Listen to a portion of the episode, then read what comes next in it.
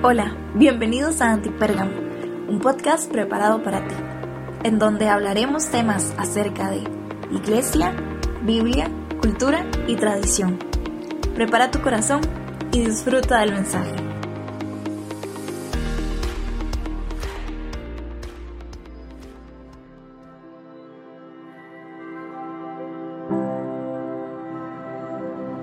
Hey, bienvenidos, ¿cómo están? Buenos días, buenas noches, buenas tardes, no sé en qué momento nos estás escuchando, pero gracias por escuchar Antipérgamo. Agradecemos a cada uno de ustedes por siempre estar conectados en las distintas plataformas. Mandamos un saludito también si nos estás escuchando desde Enlace Plus. La verdad es una bendición que estemos con cada uno de ustedes y gracias por escoger esta serie y por escoger el día de hoy escuchar Antipérgamo.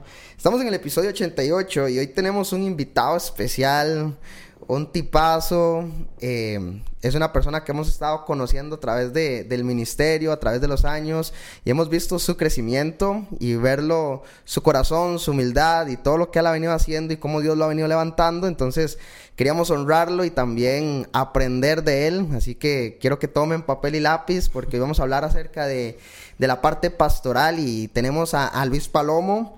Él es esposo de Casey Varela, ¿verdad? Casey Varela tiene un podcast, es psicóloga, eh, audiblemente, por si quieren escuchar su podcast también. Él es pastor y director creativo en la iglesia DC, así que todo el detrás de cámaras, toda la línea creativa.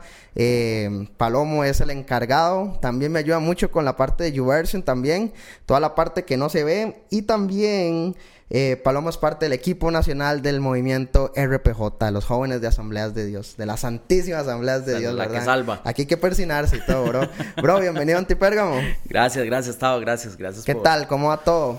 Va bien, bien, bien, bien, bien, gracias a Dios. Aquí estamos dándole, sirviendo y echándole todas las ganas. Qué buenísimo, bro. Bueno, mira, la dinámica es la siguiente. Vamos a hacer unas preguntas en la parte pastoral, pero antes de eso quiero hacemos hacerte unas preguntas personales Dale. para conocer un poquitito quién es Luis Palomo, ¿verdad? Dale. Porque tal vez la gente no conoce o, o tal vez te han escuchado y todo lo demás, ¿verdad? Que tal vez Dan te, te menciona que es tu pastor, Dan Ajá, Álvarez, que ya ha estado aquí en Antipérgamo, tal vez te ha mencionado, ¿verdad? Y pero nadie te ha visto, ¿verdad? Y inclusive hasta ahorita nadie te ha visto todavía, solo yo. Todavía no. Pero te escuchan. Entonces, quiero hacerte unas preguntas, Luis. Y la primera es, ¿cuál es tu comida favorita? ¿Cuál es la comida favorita de Palomo? Toda, Toda. toda la comida, pero me encanta la pizza. La, pizza. me- me- ¿Y me cuál? ¿Cuál es tu pizza favorita? Ah, la suprema. La suprema. Sí, sí, sí, sí, con todo, con todo. Yo soy Con bien, todo. bien comelón. Bueno. Yo así, yo así lo yo digo que tengo panza de perro. Como de todo. Le entra todo. A todo. Buenísimo. Puro un Power Ranger es. Ah, sí, ah, sí, voy con todo. buenísimo, buenísimo. Bro, en tu etapa de director creativo, ¿cuál ha sido tu momento más incómodo? Que dices, uy, en esta, qué embarrada, ¿verdad? Ay, vieras que no tengo así como uno, uno incómodo, incómodo de, de, de, de que me quiero desaparecer.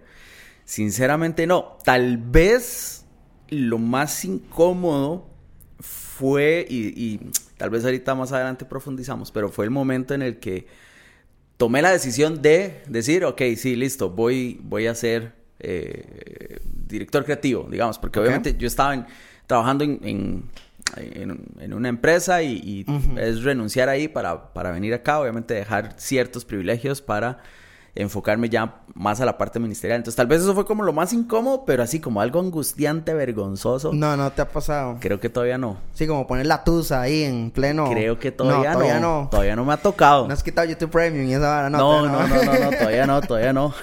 Ah, buenísimo. Se ha pasado, bro. Has pasado esos anuncios o algo en pantalla ahí, ¿verdad? Y, Qué aparece ahí el Google Chrome ahí. Qué show, ¿verdad? En, las- en las Qué duro, islas. qué duro, ahí el anuncio. Sí, sí, sí.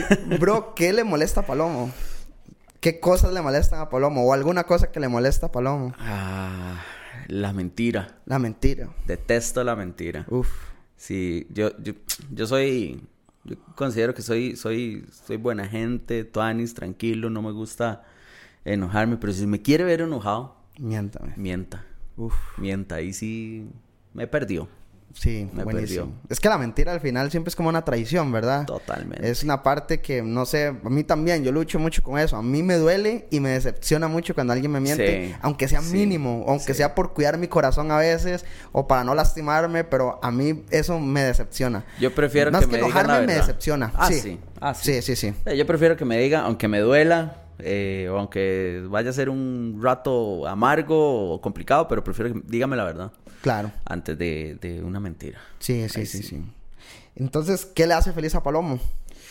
Eh, y no diga que. Sí, sí, sí. No, Estás escuchando el podcast, ahí, ahí tiene que tirarle. Ahí. Este es el momento, este es el momento. no, este. Sí, el tiempo, en realidad el tiempo, disfruto muchísimo el tiempo, tiempo con Kay. Eh, conversar con ella me encanta, me o sea, me hace, me, me, me, llena mucho. Con ella yo puedo conversar desde el tema más tonto y absurdo hasta lo más profundo. profundo. Entonces me hace muy feliz, eso me gusta. Bro, y que eso no está acá, pero ¿que ha usado alguna estrategia de, de, la psicología en vos en algún momento?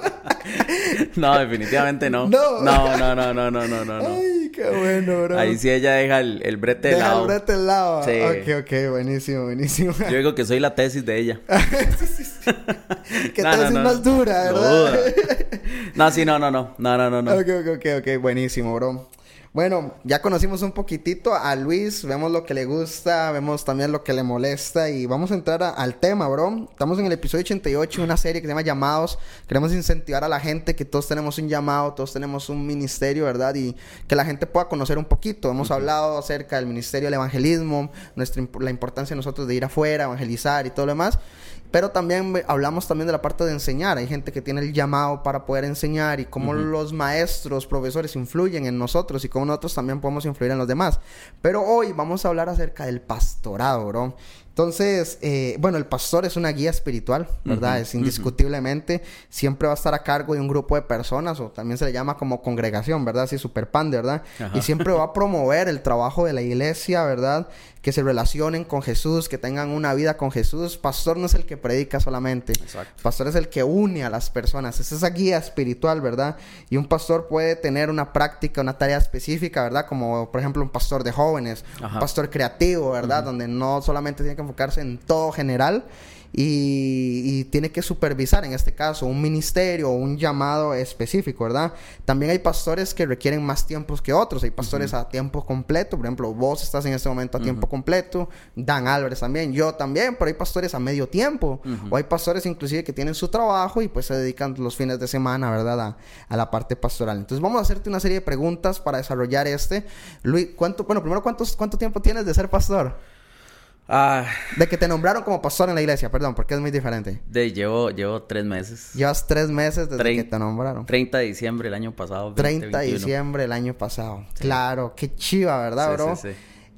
Luis es uno de los pastores más jóvenes que he visto ahorita, digamos, que, que, han llamado y que han levantado, ¿verdad? Porque tengo amigos que ya han sido pastores, pero están abriendo una iglesia o algo así. Pero me encanta ver el nombramiento de nuevos pastores porque genera como algo limpio y algo fresco a la iglesia.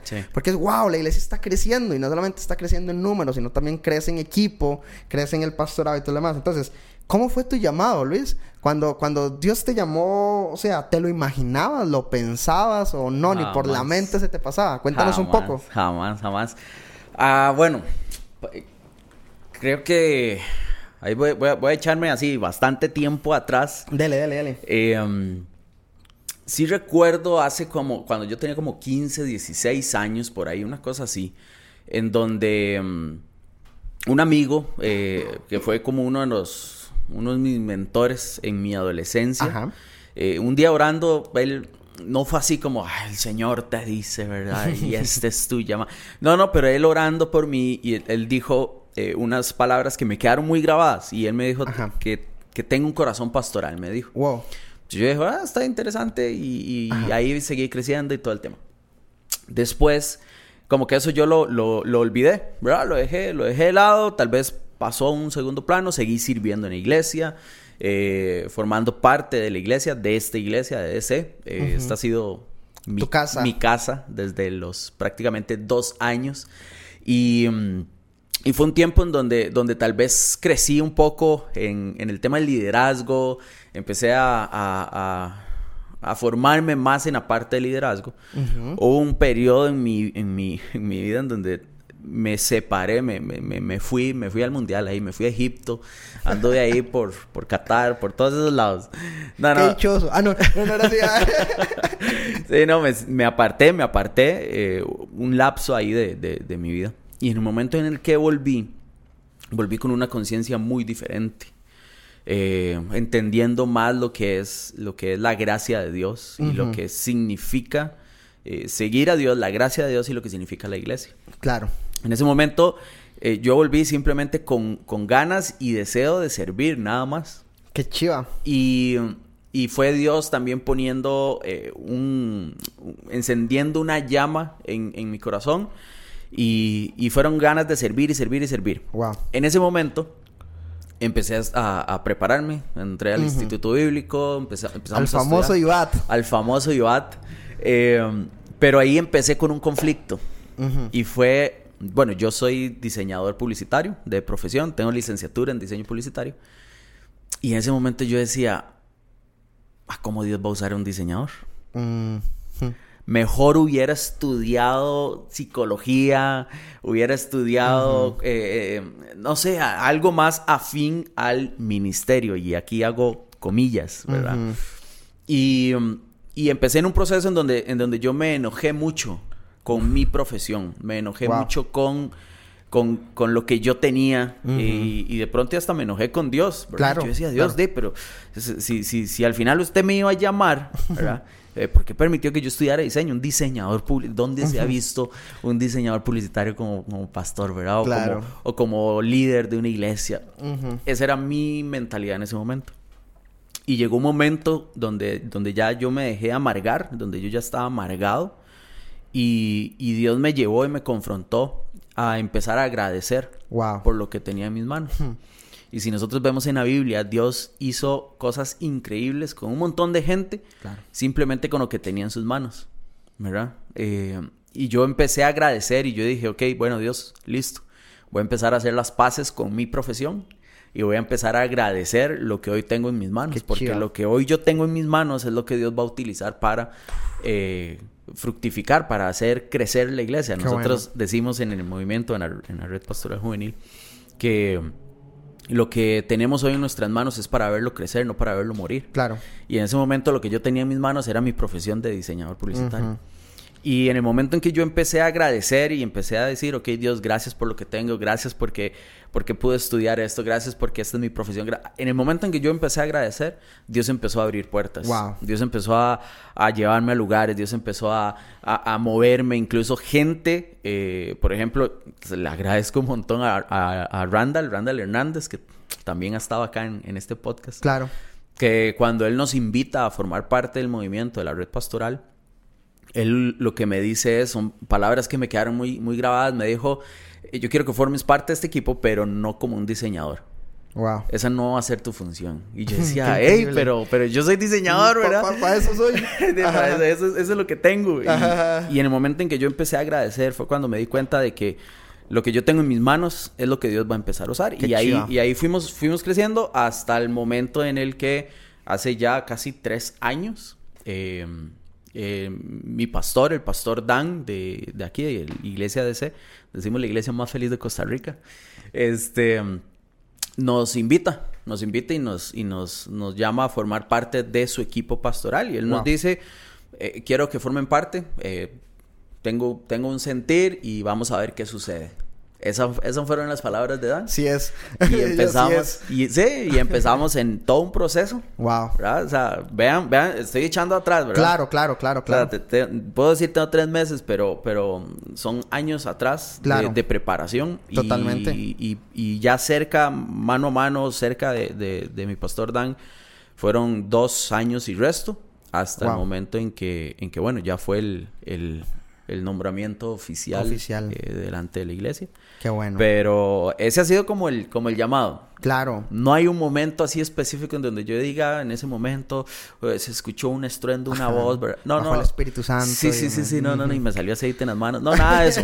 nada de eso. Fue, fue, fue más un proceso de, de construcción, de de, bueno, y un montón de cosas más, Claro. ¿verdad? Pero eso es como, como el llamado. Bro, ahora que, que dices eso de que fuiste al mundial y todo lo demás y que regresaste con todo, yo quiero también contar algo de lo que a mí me pasó también. Claro. Porque yo venía a mi iglesia full, casi a, full- a tiempo full y yo le decía a Dios, Dios, ¿para cuándo voy a estar a tiempo completo? ¿Verdad? Yo ya tenía, ya, Dios ya sí me había llamado de que iba a estar en plantación de iglesias, en misiones, en la parte pastoral, Ajá. pero no veía eso. Entonces no veía lo que Dios me había prometido, lo tenía en mis manos, pero no lo veía. Entonces Ajá. para mí fue muy frustrante. Pasó una situación en mi ex iglesia donde yo pertenecía y pues me pegué la fiesta, literal. Me Ajá. pegué la fiesta que no me había pegado en cierto tiempo y ahí me avergonzó el diablo, bro. Ah. Mira qué loco, porque estaba yo, tomé mucho alcohol y cosa que nunca, no, no ten- tenía rato no hacerlo. Ajá. Y una chica apareció con un té frío y yo dije, qué güey, la verdad, cómo andaron un té frío, ¿verdad? En esta fiesta, ¿verdad? Una fiesta de tus compañeros del cole y todo lo demás, ¿verdad? Y ella llegó y me dijo, me hace, vos sos Tavo, me es que vos predicaste en la iglesia de mi papá el año pasado. Y, Oh. y ahí se me cayó toda la goma, Oh. todo, todo, ¿verdad? Pero, ajá, literal, así fue, ¿verdad? Y, y le conté la situación en la que estaba pasando, ebrio, no sé cómo, ¿verdad? Y pues él nada más, ella nada más llegó y me dijo, no, pues nosotros no te vamos a dejar. Yo no sabía por qué iba a venir acá, pero ya entiendo el propósito de Wow, Dios. El wow. papá, que es el pastor, fue por mí, me dejó en mi casa y todo esto. Y, y por qué quiero decir esto y por qué recalco esto? Porque creo que Dios, antes de llamarnos, nos va a sacudir. Y creo que si logran ver la imagen o si han visto la publicidad de, de ese llamado, si viene como sacudido, y es por eso, porque antes de nuestro llamado Dios nos va a sacudir. Dios va a ver lo mejor, lo mejor y lo peor de nosotros en diferentes Claro. situaciones. Y yo ahí en ese momento no estaba viendo lo que Dios me comprometió. Dios me dijo, vas a salir del país, vas a liderar líderes. Y yo decía, Dios, pero no estoy viendo eso. Más bien estoy viendo situaciones peores en mi iglesia. Y, y si ese es el estilo de vida que me estás prometiendo, yo no quiero. Claro. Yo no quiero ese llamado. Claro. Entonces yo rechacé lo que tenía en mi mano, pero Dios utiliza un zarandeo y me dice, ok, nota, vamos a tener que moverte para que, para poder. Entonces me ejemplifiqué mucho con lo que tú decías. Bueno. Y con esto quiero hacerte otra pregunta, bro. Ajá. Quiero preguntarte, ¿crees que para ser pastores hay que hacer ciertos sacrificios? Y si hay que hacer ciertos sacrificios, ¿como cuáles piensas vos? Creo que, creo que sí. Ajá. Creo que sí hay que, hay que sacrificar cosas. Creo que naturalmente el- para ser pastor o para liderar o para eh, seguir en los, en los caminos de Dios, yo creo que siempre hay que hacer sacrificios, ¿verdad? Claro. Eh, ve- veo la historia Jesús y, y el, el joven rico, ¿verdad? Que le dice, "Ey, vaya, venda todo eso y a él no le cuadró, Claro, ¿verdad? Era un sacrificio. claro. Y ahí no estaba el tema, no vamos a profundizar, a profundizar mucho, pero no estaba el tema en, en lo económico, sino Claro. en su corazón. Totalmente. En si estaba dispuesto a renunciar a cosas, a Totalmente. comodidad. Eh, no, no es que eh, los pastores tienen que vivir siempre ahí en la pobreza, en la miseria y siempre incómodos, no. No. Pero su corazón sí tiene que estar dispuesto a, a soltar cosas, a sacrificar cosas. Totalmente. Sin embargo, creo que mm, todo tiene un, un límite eh, y, y algo de lo que eh, mi pastor Dan nos decía, un consejo que él nos decía es que nosotros como pastores nunca tenemos que ceder a lo urgente. ¿En qué sentido? En que mi prioridad siempre va a ser, eh, en este caso, mi esposa. Claro. Eh, yo tengo que entregarme a la iglesia, claro que sí, tengo que, que- que ser parte de la iglesia, tengo que trabajar por la iglesia, pero, pero nunca tengo que ceder a lo urgente en el sentido de que para, para los demás siempre su situación va a ser lo más urgente, pero para mí eh, yo tengo que estar dispuesto a, a- a- a luchar por mi familia, por mi esposa, por, por, por lo que Dios ha puesto en mis manos. Claro. Y después de ahí, ok, vamos a servir y vamos a, entregar todo por la iglesia. Claro, hay, hay que renunciar a sueño, ¿verdad? Y hay Sí. veces en las que tal vez no vamos a poder dormir el tiempo que queremos porque hay que o acostarse tarde por una reunión, por estar Claro. escuchando a alguien, hay que renunciar a, a muchas cosas, pero, pero también tener claro de que, de que yo no me puedo eh, diluir en la necesidad siempre de los demás Claro. sino que también yo tengo que atender y ser responsable y autogestionable conmigo mismo. Claro, bro. Con esto quiero unirlo a otra pregunta, bro. Y es que nosotros siempre, bueno, los pastores, lo, leí al inicio, tiene cuidado integral de las personas, ¿verdad? O sea, la parte es cuidar a las personas. Más allá de, crear un, culto, más allá de crear un servicio, una experiencia, es llegar y, proteger a las personas, cuidarlas, alimentarlas, eh, guiarlas, ¿verdad? Y hay una carga, hay una carga, una responsabilidad, ¿verdad? De que muchos de nosotros estamos al cuidado de ellos, pero los pastores se descuidan también mucho ellos, ¿verdad? Entonces, yo quería preguntarte para la gente que tal vez dice, es que Dios me ha venido hablando con la carga con la carga de pastoral y me gustaría, pero me gustaría que explicaras un poquito cómo se siente esa responsabilidad o carga por las personas. ¿Cómo siente Luis Palomo ahora de que ya, bueno, siempre has estado, has estado, ya me dijiste, desde el equipo pastoral, pero ahora como pastor, ya presentado en la iglesia, ¿cómo sientes esa carga y responsabilidad por las personas? ¿Cómo le explicarías a alguien que está iniciando en el llamado o que, cómo, cómo será, verdad? ¿Cómo es esa parte? Porque yo veo que el pastor siempre pasa cargado. De hecho, una de las luchas que más trata el pastor es la soledad. estadísticamente es porque pasan muy solos después de pasar con tanta gente. Se dedican al 100 a las personas, se cargan de las personas, pero ellos no tienen un lugar donde descargar. Mm. ¿Cómo explicarías eso a alguien que, que, está en ese trance, ¿verdad? De llamado. Sí, es, es, es interesante porque sí, definitivamente uno... Y eso solo Dios, ¿verdad? Porque creo que el ser humano ya por sí uno es, es medio, medio Complicado. medio complicado, medio egoísta, ¿verdad? Entonces es todo para adentro, todo para adentro, pero creo que Dios sí pone en uno un corazón eh, para amar a las personas de una manera que, que, uno hoy ni siquiera yo entiendo, yo digo, híjole, esto es solo Dios, sí. ¿verdad? Entonces sí, uno, uno llega a amar a las personas, uno, uno ve con ojos diferentes a la gente, a la iglesia, claro. a la congregación pero también es importante, y eso que, vos decías, eh, creo que eso ha sido algo que le ha hecho mucho daño a muchas iglesias y a muchos pastores o muchos líderes.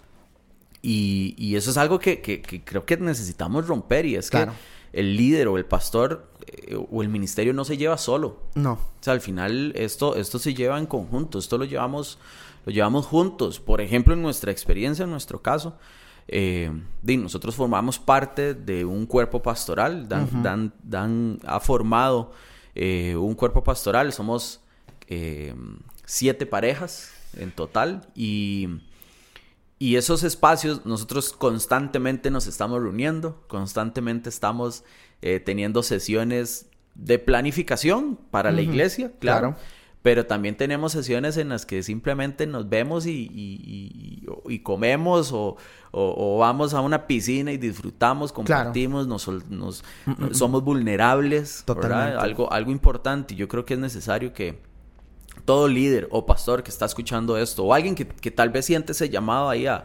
a, a, la parte pastoral, es sea vulnerable, sea vulnerable, claro. 100%, porque definitivamente llevar la carga solo eh, es muy peligroso. Claro. Y, va a terminar desgastando.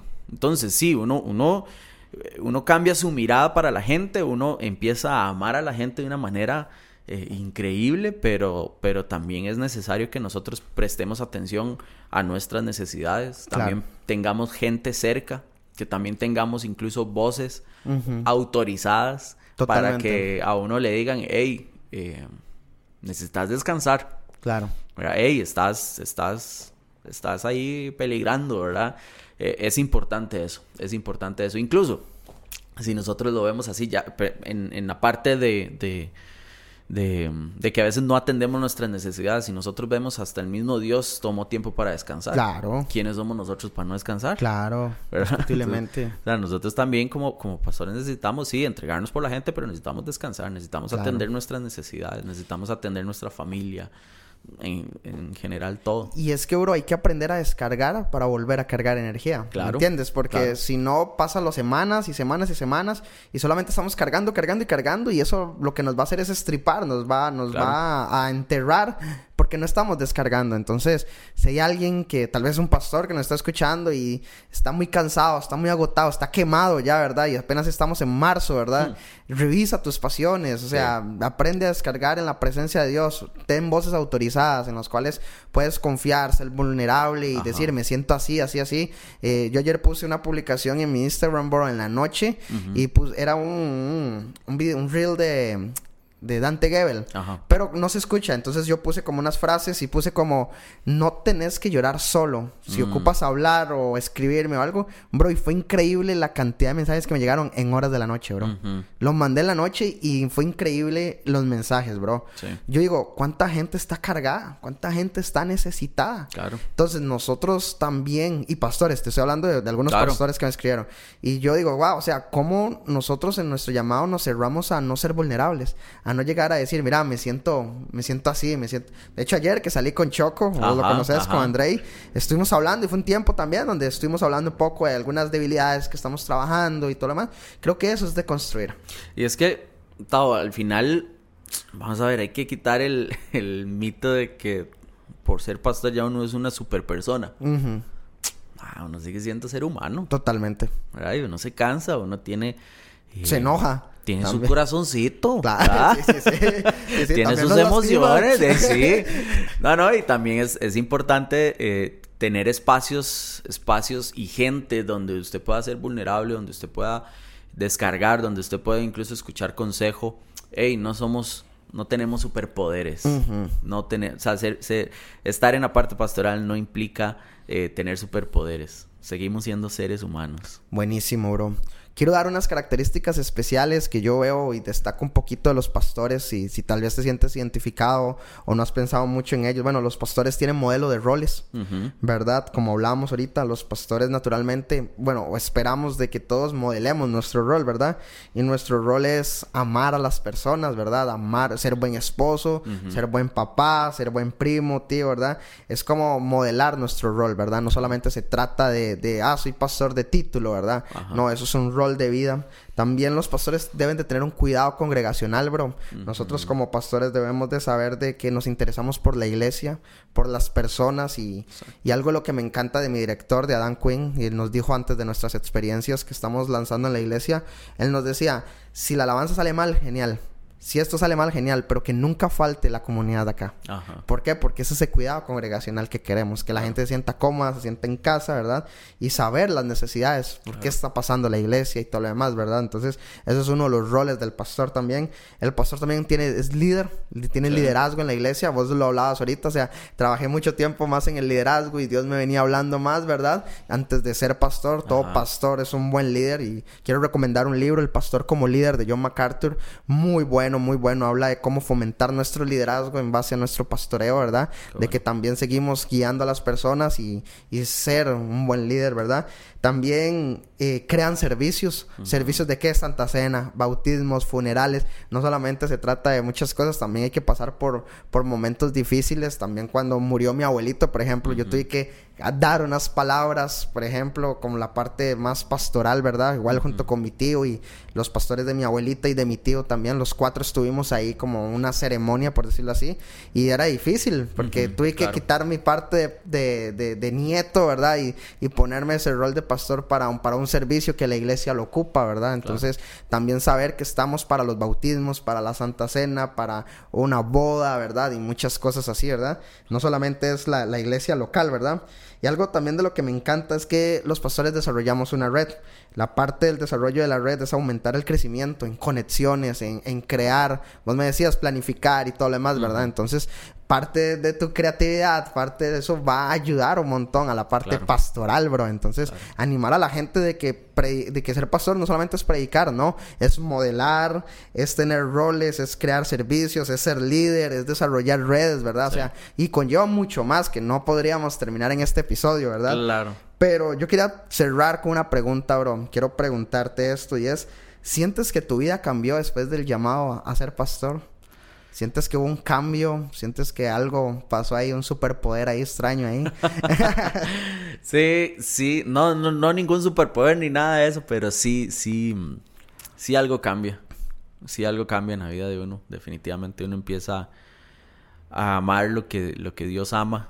Y aún antes, ¿verdad? O sea, por eso digo, el proceso de eh, llegar hasta acá lleva, ya lleva muchos años. Y, y cambia eso, cambia el- el- la manera en cómo uno ve incluso la iglesia, Wow. ¿verdad? La iglesia no está para servirme, yo estoy para servir a la iglesia. Eh, cambia la manera en cómo uno ve a la gente. Sí. Eh, uno no ve números, ve personas, ve almas. Exacto. cambia la manera en, en cómo uno ve el servicio, ¿verdad? Que es, que es un privilegio. Claro. Eh, servir a Dios es un privilegio. Eh, entonces sí cambian, cambian muchas cosas, muchos conceptos, mucha, eh, muchas cosas eh, empiezan a, a- a tomar un, un giro en la vida de uno. eh, desde el Buenísimo. momento en que uno empieza a pastorear. Bro, ¿qué le recomendarías a alguien que está escuchando el podcast y dice, ay, me gustaría, pero tengo miedo? Te, te voy a poner un caso random. Y una vez estaba hablando con una amiga, una de mis mejores amigas, y, y ella fue muy vulnerable conmigo y, ella me dijo, yo estoy soltero, ¿verdad? Y no, no estoy casado. Ojo ahí. Ojo ahí, ojo ahí. Eh, entonces me pareció muy, me llamó mucho la atención cuando me dijo mi amiga, es que yo no andaría con un pastor. Mm, Y yo decía, wow, o sea, ahí hay una barrera, digamos, o sea, Sí. Porque ya ahí no me vio, no vio a Tao Campos como su amigo, vio a Tao Campos como pastor, ¿verdad? Y creo que mucha gente también como que crea esas barreras y gente que tiene temor. ¿Temor a qué? Ah, no, es que los pastores eh, son esto, ¿verdad? O los pastores roban, o los pastores eh, tienen esta mala fama, ¿verdad? Inclusive hay gente que dice que los que hay gente que los pastores solteros no deberían pastorear, inclusive. O otro tema más tabú que las mujeres no pueden pastorear. Discutiblemente creo en mi corazón de que las mujeres son parte fundamental de la iglesia Claro. y que ellas pueden pastorear y que ellas nos pueden dar cátedra y nos pueden revolcar porque el Espíritu Santo es el que da los dones y el llamado. Así no es. somos nosotros. Entonces, tal vez hay chicas con temor aquí dicen, tengo el llamado, tengo el llamado, pero ¿qué dice la sociedad? Claro. O chicos que dicen, tengo llamado, pero estoy soltero. O chicos que dicen, tengo llamado, pero tengo que tomar ciertos sacrificios. Bro, ¿qué le recomendarías vos con todo el proceso que llevaste? Estás joven, estás disfrutando esta etapa, estás a tiempo completo. ¿Qué consejo le darías a alguien que está escuchando el podcast y dice, ma, a mí me gustaría ser pastor, pero tengo miedo? Tengo miedo a lo que la gente me va a decir. Yo creo que, que el miedo definitivamente no es, no es algo que viene de Dios.